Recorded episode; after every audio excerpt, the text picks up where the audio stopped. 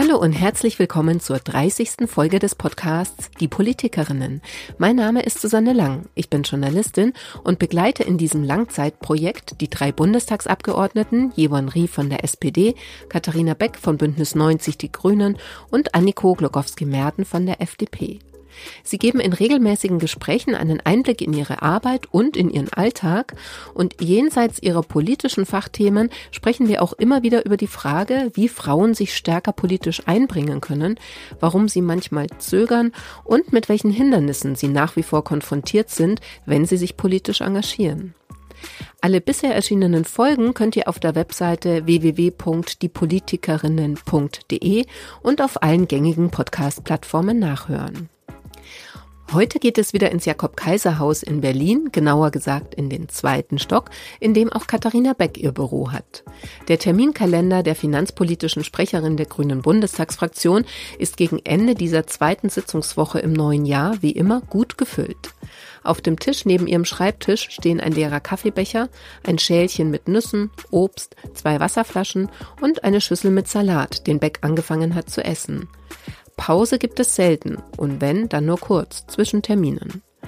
Gerade telefoniert sie noch, in einer halben Stunde geht es dann schon wieder zur Anhörung ins Plenum und in der Zwischenzeit, ja, da sprechen wir über die Wirtschaftspolitik der Bundesregierung, über die Klimapolitik der Grünen und über ihr großes politisches Vorbild. Wer das ist, verrät sie gleich.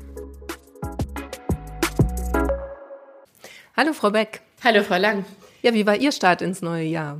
Ach, wie so viele bin ich krank ins neue Jahr gestartet oh, okay. und äh, hatte die Tage rund, also nach Weihnachten und echt auch noch so zwei Wochen ins neue Jahr hinein nicht ganz so erholsam ähm, und ansonsten aber gut und schön ähm, und äh, ja, jetzt haben wir zwei Sitzungswochen auch schon hinter uns. Wie war es politisch, der Start? Äh, bewegt auch. Also es gab ein paar grundsätzliche Diskussionen rund um, äh, welche Maßnahmen uns jetzt wirklich zukunftsfähig machen in Deutschland. Da gibt es auch innerhalb der Koalition teilweise unterschiedliche Ansichten, was man da priorisieren muss. Äh, da haben wir viel drüber diskutiert.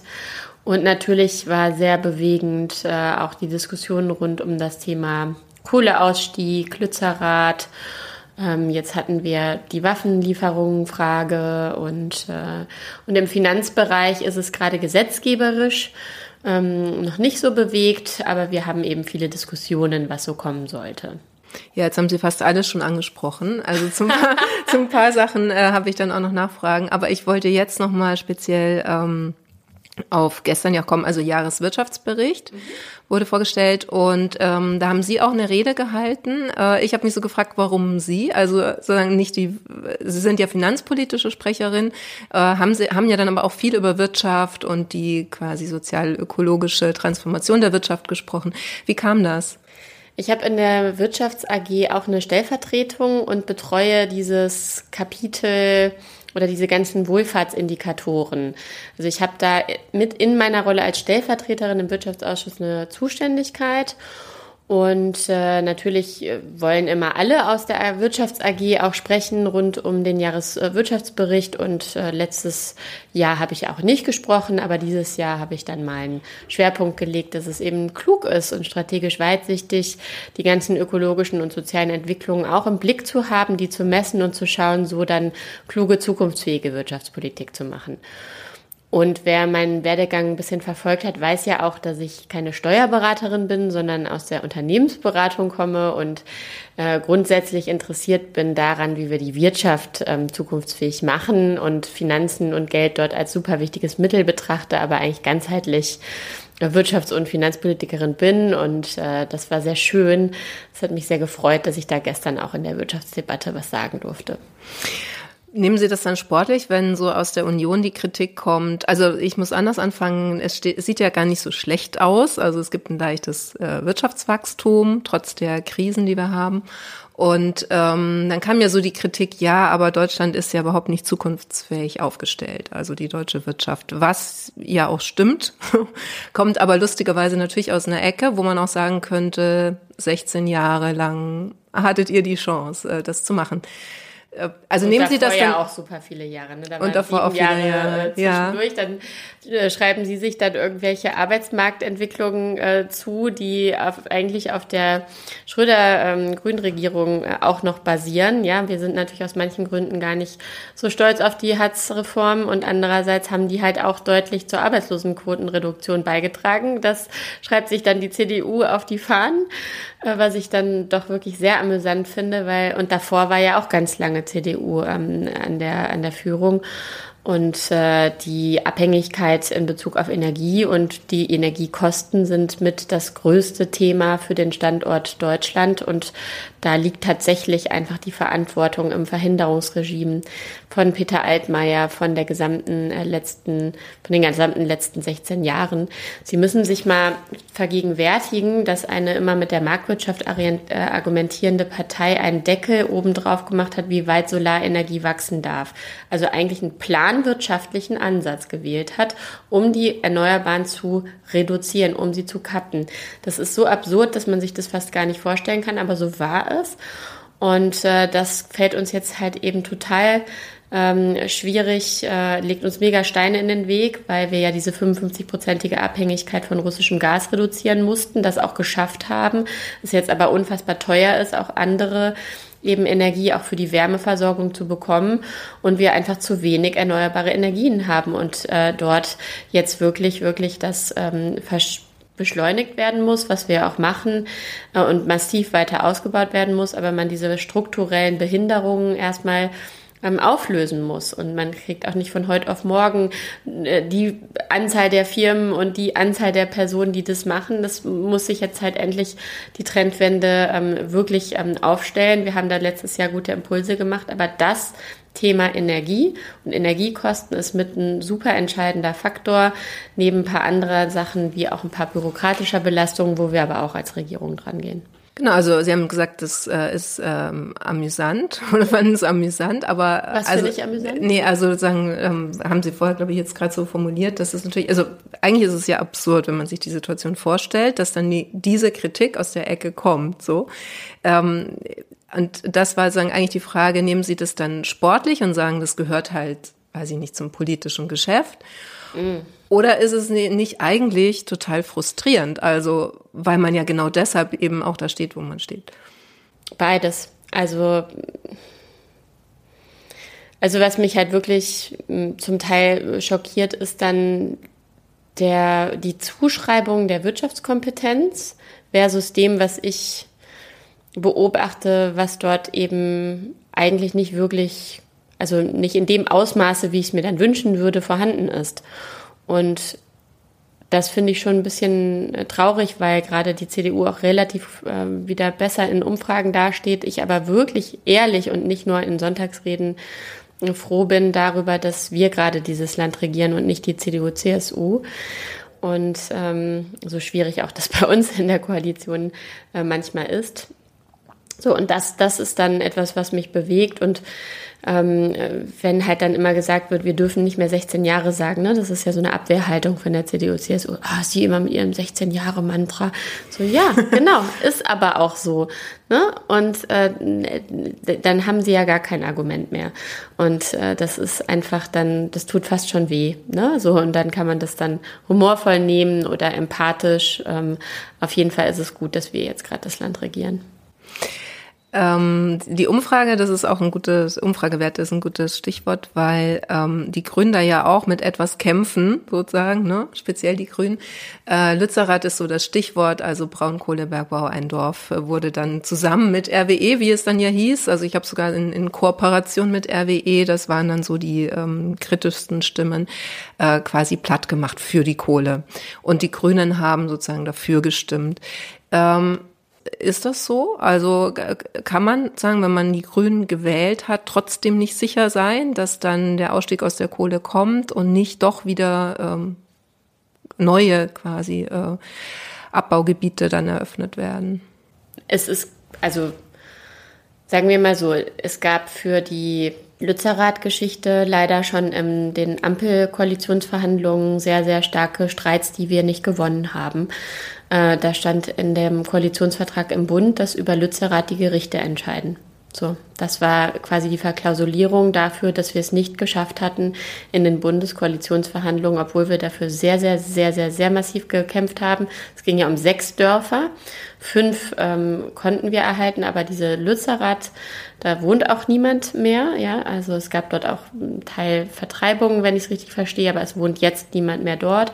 Und dieses unbewohnte äh, Dorf konnten wir schon in den Bundeskoalitionsverhandlungen nicht final retten, mussten dann sozusagen abwarten, was die Gerichte machen und die haben dann eben entschieden, dass es RWE zusteht, äh, dort die Kohle ähm, abzubaggern und eben Lützerath äh, abzubaggern. Und das war dann die Voraussetzung für die Koalitionsverhandlungen auch in NRW. Und da konnten wir dann äh, gar nicht hinter zurück, weil das schon die Vereinbarung war, die sehr schmerzhafte und äh, dann finde ich schon schwierig, dass wir trotzdem gesagt haben, äh, teilweise, ne, so dieser Gesamtkompromiss, den wir hinbekommen haben, die fünf Dörfer retten, aber eben nicht Lützerath, eben die äh, Kohle auf jeden Fall zu begrenzen, die noch abgebaggert wird und eben 2030 und nicht 2038 auszusteigen. Dann wurde ja auch äh, gesagt, das sei ein guter, gutes Ergebnis für den Klimaschutz.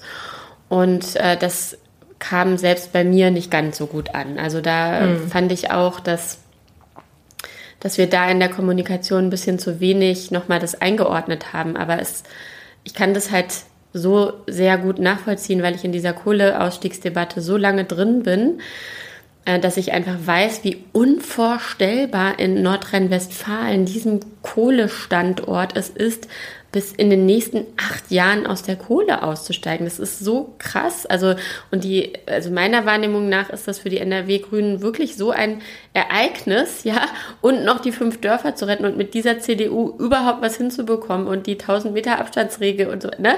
Also, ich glaube schon, dass das ein ehrlich gemeintes, also es war so gekämpft, ja, und trotzdem ist halt eben gleichzeitig wichtig, ähm, äh, immer wieder zu merken, ähm, so doll wir dann in diesen ganzen Kämpfen sind, mit diesen ganzen Beharrungskräften, ja, wirklich niemand außer uns will Kohleausstieg wirklich haben, ja. Das mhm. ist unsere Wahrnehmung, ja. Äh, so, und dann, ähm, so, dann, dann kann das quasi passieren, dass man dann seine Selbstwahrnehmung vielleicht in dem Moment äh, nicht ausreichend nochmal mit anderen Wahrnehmungen ähm, abgeglichen hat. Ja, und die haben dann nicht auch einen Punkt. Und ich glaube, das ist halt das Wichtige, aufzuzeigen, ja, eigentlich ist jedes Gramm Kohle, das wir jetzt noch verbrennen, eins zu viel. So. Und deswegen kann kein solcher Kompromiss eine gute Nachricht für den Klimaschutz sein. Aber was halt eine gute Nachricht ist, ist, dass wir zumindest mit allem, was wir hatten, das meiste erreichen konnten. Und ich kann halt diese Enttäuschung total gut nachvollziehen, dass wir nicht mehr erreicht haben. Und ich glaube, an der Stelle haben wir auch wirklich nicht ganz so gut rübergebracht, äh, wie doll wir eben auch kämpfen mussten, um überhaupt das zu erreichen und wie sehr wir da auf, allein auf weiter Flur standen. Und ich glaube, das war an der Stelle wirklich auch ähm, ein kommunikativer ähm, ja, Fehler mhm, auf eine Art. Ja. Und ähm, ich finde das aber auch, wie gesagt, ähm, das passiert halt auch mal. Und ich werbe halt einfach nur auch für dieses Verständnis, ja, wie, wenn man so jahrelang, also auch, ne, unsere ganzen NRW-Grünen jahrelang gekämpft, irgendwie weiterzukommen. Alles ist, nichts war möglicher. Und dann schaffst du 2030 das, und, äh, und eine Halbierung sozusagen der zumindest potenziell möglichen Menge und dass sich das dann rettest fünf Dörfer äh, auch, auch gut anfühlt, etwas erreicht zu haben, was man sich vorher nicht vorstellen kann. Äh, da werbe ich einfach auch für ein bisschen äh, Verständnis dafür. So, so, so sehr ich das dann öffentlich auch verstanden habe, dass das ja. in der Kommunikation nicht gut ankam. Fällt da dann in, vielleicht den Grünen auch was auf die Füße, wofür die Partei jetzt speziell gar nichts kann? Nämlich vielleicht auch ein viel größeres Problem, dass Politik gar nicht in der Lage ist, also was ja eigentlich viel ähm, krasser ist, wenn man so möchte, ähm, schnell zu reagieren, was ja aber nötig wäre für den Klimaschutz. Also Sie haben es ja ganz schön beschrieben. Also man steckt ja in bestimmten Zwängen, man findet dann vielleicht noch Kompromisse. Aber am Ende gibt es ja auch sowas wie einen Rechtsstaat, dann entscheidet nämlich noch ein Gericht. Also ist es dann überhaupt möglich, dass Politik irgendwann mal schneller wird oder dass man sozusagen sagt, okay, wir brauchen jetzt aber ganz schnell den Ausstieg und jetzt kriegen wir es auch hin? Mhm. Also das passiert ja an der Stelle. Ne, dass es vorgezogen ist von 2038 von einer Kohlekommission, in der ja auch die Umwelt-NGOs saßen. Ne, und dass wir es mhm. jetzt vorziehen. Jetzt wird natürlich auch nicht ganz so unrecht, auch mit den Budget Aspekten argumentiert, wie viel CO2 man überhaupt noch ausstoßen darf. Das ergibt natürlich auch total Sinn. Trotzdem war ja auch diese Jahreszahl eine total wichtige Forderung und es ist auch gut, wenn irgendwann Schluss ist. Dann geht es nämlich nicht wieder auf. Wir sehen das jetzt ja gerade in der Atomdebatte, hm. dass halt auch ein Endjahr einfach ne, wichtig ist, ja, damit es auch einfach dann Schluss ist, ja, und die Infrastruktur gar nicht mehr besteht, ist vielleicht doch nochmal zu ändern, diese Entscheidung. Von daher ähm, ist äh, das an der Stelle wichtig und kann Politik schnell handeln? Ähm, wir haben jetzt bei, wenn, wenn man es will, ich meine, der Paragraph 219a wurde super schnell abgeschafft. Äh, das LNG-Terminal oder einige wurden innerhalb von acht Monaten fertiggestellt. Und wenn es halt eine Einigkeit und eine Mehrheit dafür gibt, etwas zu tun, äh, dann äh, geht das sehr schnell.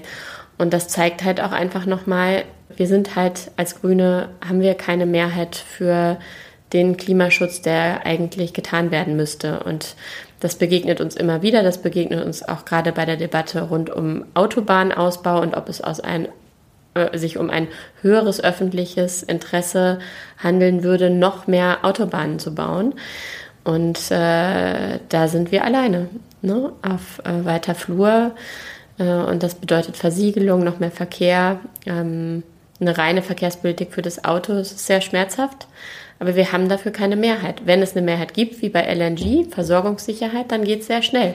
So, und das ist auch etwas, wo ich halt nochmal Richtung ähm, auch den KritikerInnen, die ich kann das verstehen, also einfach auch enttäuscht sind, dass wir Grünen nicht mehr schaffen, dass wir vielleicht an der Stelle auch nicht komplett ähm, äh, empathisch kommuniziert haben, so. Äh, aber einfach auch nochmal appellieren zu verstehen, wir haben 14,8 Prozent im Bund, ja, auch in NRW haben wir 18,9, aber wir haben nicht die Mehrheit. Und wenn der andere halt nicht will, ich meine, der CO2-Preis, ne, wollte auch Olaf Scholz, dass der nicht äh, weiter erhöht wird.